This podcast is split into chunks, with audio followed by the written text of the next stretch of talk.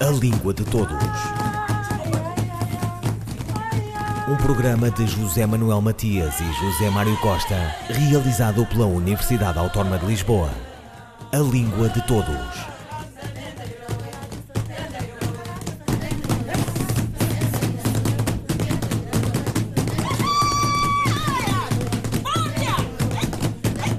Nome maior da poesia e da cultura cabo-verdiana, escrevendo em português e crioulo, como se dizia, autor de mornas que hoje são clássicas, Eugênio Tavares tem cátedra com o seu nome nas Ilhas Afortunadas. Viveu na transição do século XIX para o século XX e foi a cabo-verdianidade a acontecer. Língua de Todos conversa com a professora Amália Lopes, da Universidade de Cabo Verde, sobre as quintas jornadas de língua portuguesa, realizadas na praia, e a homenagem ao poeta Eugênio Tavares. As jornadas estão cada vez mais a fidelizar o público, que são os professores, o, o público destinatário final, que são os professores de, de língua portuguesa, do básico e do secundário, e com colaboração do Ministério da Educação, que tem disponibilizado eh, a participação de professores desses níveis de ensino.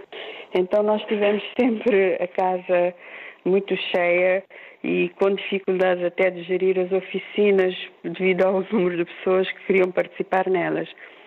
Eh, nós tivemos duas conferências mais focadas no quadro teórico sobre a oralidade uma da professora Isabel Margarida Duarte, da Faculdade de Letras da Universidade do Porto, que foi centrada nas metodologias, eh, no treino da oralidade na aula de língua portuguesa língua segunda, e também de uma professora brasileira da Unilab, que também temos a colaboração da, da Embaixada e do Leitorado do Brasil, na, temos, temos tido sempre na organização dessas jornadas, a professora Kaline Souza, que já centrou a sua comunicação na formação de professores, a formação docente para o ensino da oralidade eh, português, eh, língua segunda. Tivemos três comunicações também de professores aqui da, da UNICV, eh, uma de um colega nosso, membro da cátedra, José Esteves Rei, que foi centrada nos métodos ativos para o ensino da oralidade e de uma professora do ensino secundário, resultados do seu trabalho de investigação feito numa escola secundária cabo-verdiana, sobre como é que os manuais e os programas uh, de português em Cabo Verde contribuem ou não para a, a questão da oralidade. Esta é uma comunicação que nos agrada que muito, porque as jornadas têm esta finalidade, que é aproximar uh, a investigação do ensino, não é? E trazer também resultados do, de investigação feitos em Cabo Verde por professores cabo-verdianos e que estão nas escolas secundárias. Então, uh, sempre buscamos trazer uh, esse tipo de, de comunicação para as nossas jornadas, para ver esta partilha e uma outra comunicação também, digamos, de docentes de, do ICV. Foi uma, da professora Mariana Faria, uh, centrada na metodologia, os materiais e os resultados de uma experiência prática de ensino da língua portuguesa como língua segunda no contexto cabo-verdiano. Ela é leitora do Camões aqui na UNICV e responsável do Centro de Língua Portuguesa, desenvolve esse programa intitulado Sapatinho, com alunos de, com crianças cavardianas e então apresentou o resultado desta experiência, a metodologia utilizada. Quando se tratava da oralidade e a expressão vocal e corporal e até gestual é muito importante, uh, acabamos por ter seis oficinas, uh, duas vocacionadas para expressão oral, corporal, gestual, duas para planificação de tarefas, atividades para oral, como é que o seu desenvolvimento e a avaliação, eh, uma mais direcionada para a comunicação didática em sala de aula e outra ainda que se centrou na comparação uh, dos, uh, dos, dos, fonemas, do, do fonológico e também da prosódia, a entoação, sobretudo uh, entre o português europeu e a língua uh, cabo-verdiana. Portanto, porque na questão da oralidade põe-se isso, o, o, a língua cabo-verdiana predomina na comunicação oral, então no ensino do português há que ter sempre esse cuidado de fazer separar as duas línguas, seja na articulação uh, dos sons uh, ou dos fonemas, seja também na entoação, na, no ritmo, etc. Então teve esta esta oficina que foi muito importante também. E, claro, produzimos recomendações sobre o ensino da oralidade em Cabo Verde e temos uma recomendações em 11 pontos. Quais são essas recomendações? Uma delas tem a ver com o caráter pluricêntrico da língua portuguesa, portanto, ter em conta no ensino da oralidade em Cabo Verde uh, esta questão e tomar em conta a diversidade das normas linguísticas que colocando os alunos em contacto com documentos, géneros orais gravados dos diferentes países da CPLP. E também ter em conta que, tratando-se de uma língua segunda, o domínio oral da língua tem, e que o domínio oral da língua tem que ser a base para a alfabetização, uh, a questão de, dar prioridade nos jardins de infância e nas primeiras classes do ensino básico à questão da oralidade e incluir naturalmente esta recomendação nos programas e materiais de ensino. Uh, uma outra recomendação tem a ver com tomar a oralidade como objeto de ensino sistemático. Uh, muitas vezes, uh, digamos, é tradicional no, no, no sistema de ensino não se considerar muito o ensino da oralidade o ensino da leitura e de, de outro modo, o ensino da leitura e da escrita é muito valorizado e, e, muitas vezes não se dá ou não se tem dado, de modo geral, não só em Cabo Verde, mas eh, tradicionalmente, não se tem dado muita atenção à oralidade. Então há esta recomendação no sentido de se considerar a oralidade como como um objeto de ensino, um conteúdo de ensino para que se possa, para que os alunos possam, ou os aprendentes possam desenvolver as, as habilidades uh, específicas. Uh, outra recomendação tem a ver com o uso da oralidade na sala de aula. Uh, os professores tendencialmente falam mais com os alunos, interrogam, portanto, a postura é mais ou menos essa na comunicação oral. Então, há esta recomendação no sentido de se criar uma verdadeira comunicação na sala de aula para que os alunos possam aprender a falar falando, não é? E não o professor não fique apenas no interrogatório e falar mais do que os alunos, não lhes dar tempo para eles falarem de acordo com o seu ritmo, não promover e promovendo a circulação de mensagens entre o professor e os alunos, mas também entre os próprios alunos, enfim, para que eles possam uh, uh, usar o português de uma forma descontraída, pessoal, uh, com prazer, tanto quanto possível espontânea e autêntica, não é? Porque se, para não aparecer uma imposição faz recomendações relativamente ao desenho das atividades de aprendizagem e as suas progressões, uh, e também outra recomendação importante é sobre a avaliação formativa no centro da prática pedagógica do oral, evitando-se o escutar por falar ou falar por falar, sem que os alunos tenham retorno da sua produção e, e incluam esse retorno uh, numa perspectiva de melhoria. Também temos uma recomendação sobre, para, relativamente à formação de professores para o ensino da oralidade. Portanto, não só que eles conheçam o que é, ora, o que é isto oralidade, né? do ponto de vista cognitivo, mas do ponto de vista linguístico, do ponto de vista uh, da, da, sua pedagogia e, portanto, preparados para uh, o uso e para o ensino da oralidade na sala de aula.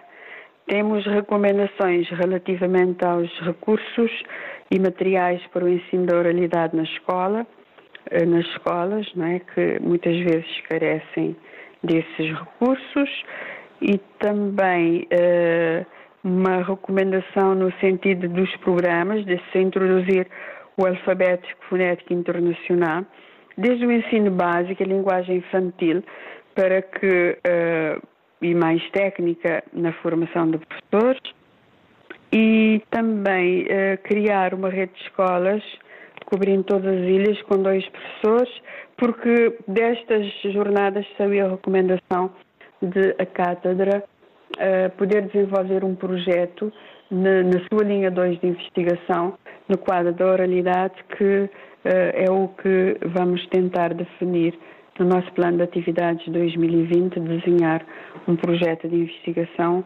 Uh, neste, nesta área. Amália Lopes, da Universidade de Cabo Verde, sobre as quintas jornadas de língua portuguesa, investigação e ensino e sobre cátedra Eugênio Tavares, de língua portuguesa. Como convivem as línguas portuguesa e cabo-verdiana nas escolas do país? A língua cabo-verdiana é a língua materna, não é? Ela é usada no cotidiano com mais frequência de oração do que a língua portuguesa. Uh, neste momento em Cabo Verde, a língua portuguesa ainda está muito restrita, ou bastante restrita, às situações formais, não é? e de comunicação, eh, à escrita, e digamos há uma tendência, eh, a tendência de, do, de o cabo-verdiano se estender para essas situações formais e não com a mesma intensidade em que o português se expande para as situações menos formais. Portanto, esta é a situação. Nas escolas, a, a, orientação neste momento do Ministério é, no, é, digamos, que advém de toda a legislação linguística que existe, é o português ser a língua de ensino, além de ser uma disciplina, não é? É a língua de ensino desde, desde, desde a primeira classe até ao décimo segundo ano, desde o primeiro ao décimo segundo ano de escolaridade. Uh, mas nós temos notícia de os professores usarem a língua cabo-verdiana na sua relação com os alunos, mesmo na sala de aula. Eh, esta situação nos preocupa porque há, digamos que há um uso sem orientação e isto pode prejudicar eh, seja o ensino da língua portuguesa, seja a própria eh, língua cabo-verdiana. Portanto, e, e, e por isso é que numa das nossas jornadas Uh, eu acho que foi uh, a terceira, se não me falha uh, a memória. as terceiras jornadas foram dedicadas às segundas, as segundas jornadas realizadas em 2016. Elas foram dedicadas à educação bilingue, não é? E também nessas jornadas nós eh, produzimos eh, recomendações, as jornadas produziram recomendações com propostas concretas que também foram encaminhadas às autoridades educativas e que têm a ver com a, eh, a, a proposta de um modelo de educação bilingue chamado de enriquecimento e desenvolvimento, portanto, em que as crianças falantes de uma língua, nesse caso a língua materna, o cabo adicionam uma segunda língua ao seu repertório eh, preparando as crianças para a coalfabetização. Amália Lopes, da Universidade de Cabo Verde, sobre as quintas jornadas de língua portuguesa, investigação e ensino sobre a Cátedra Eugênio Tavares de Língua Portuguesa.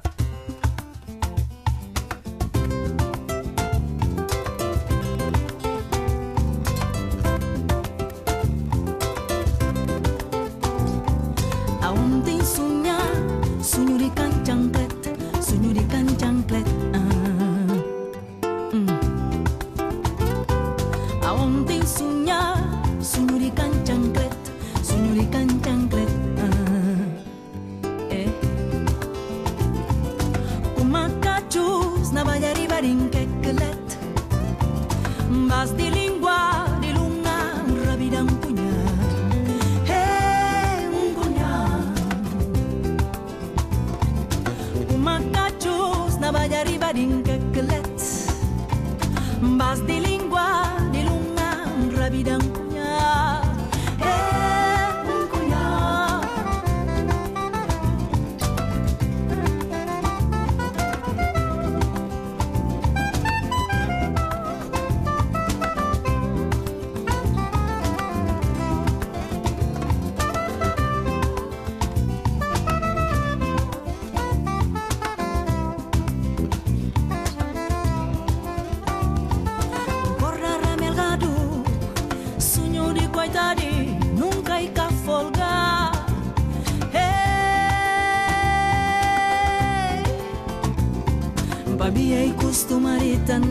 Sin esperanza na manhã.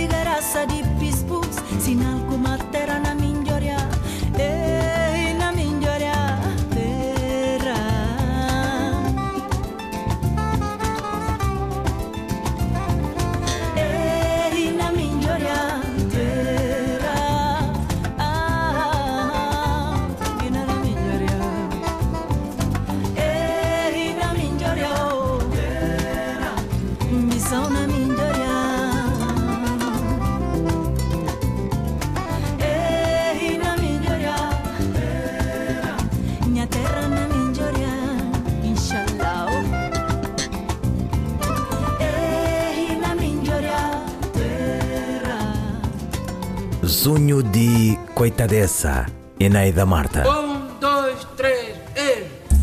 de António Nobre, Epílogo. Meu coração, não batas. Para. Meu coração vai te deitar. A nossa dor, bem sei, é amara. A nossa dor, bem sei, é amara. Meu coração, vamos sonhar. Ao mundo vim, mas enganado. Sinto-me farto de viver.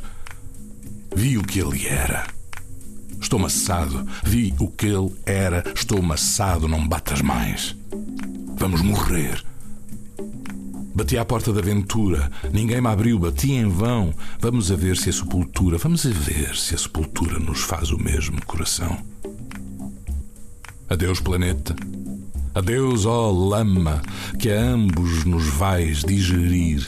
Meu coração, a velha chama, meu coração, a velha chama. Basta, por Deus. Vamos dormir. António Nobre na voz do ator André Gago. És poeta e vais sofrer, disseram dele. Nas suas memórias, Raul Brandão recorda-o a banhos, fluviais no caso, vivo, de riso solto, inocente.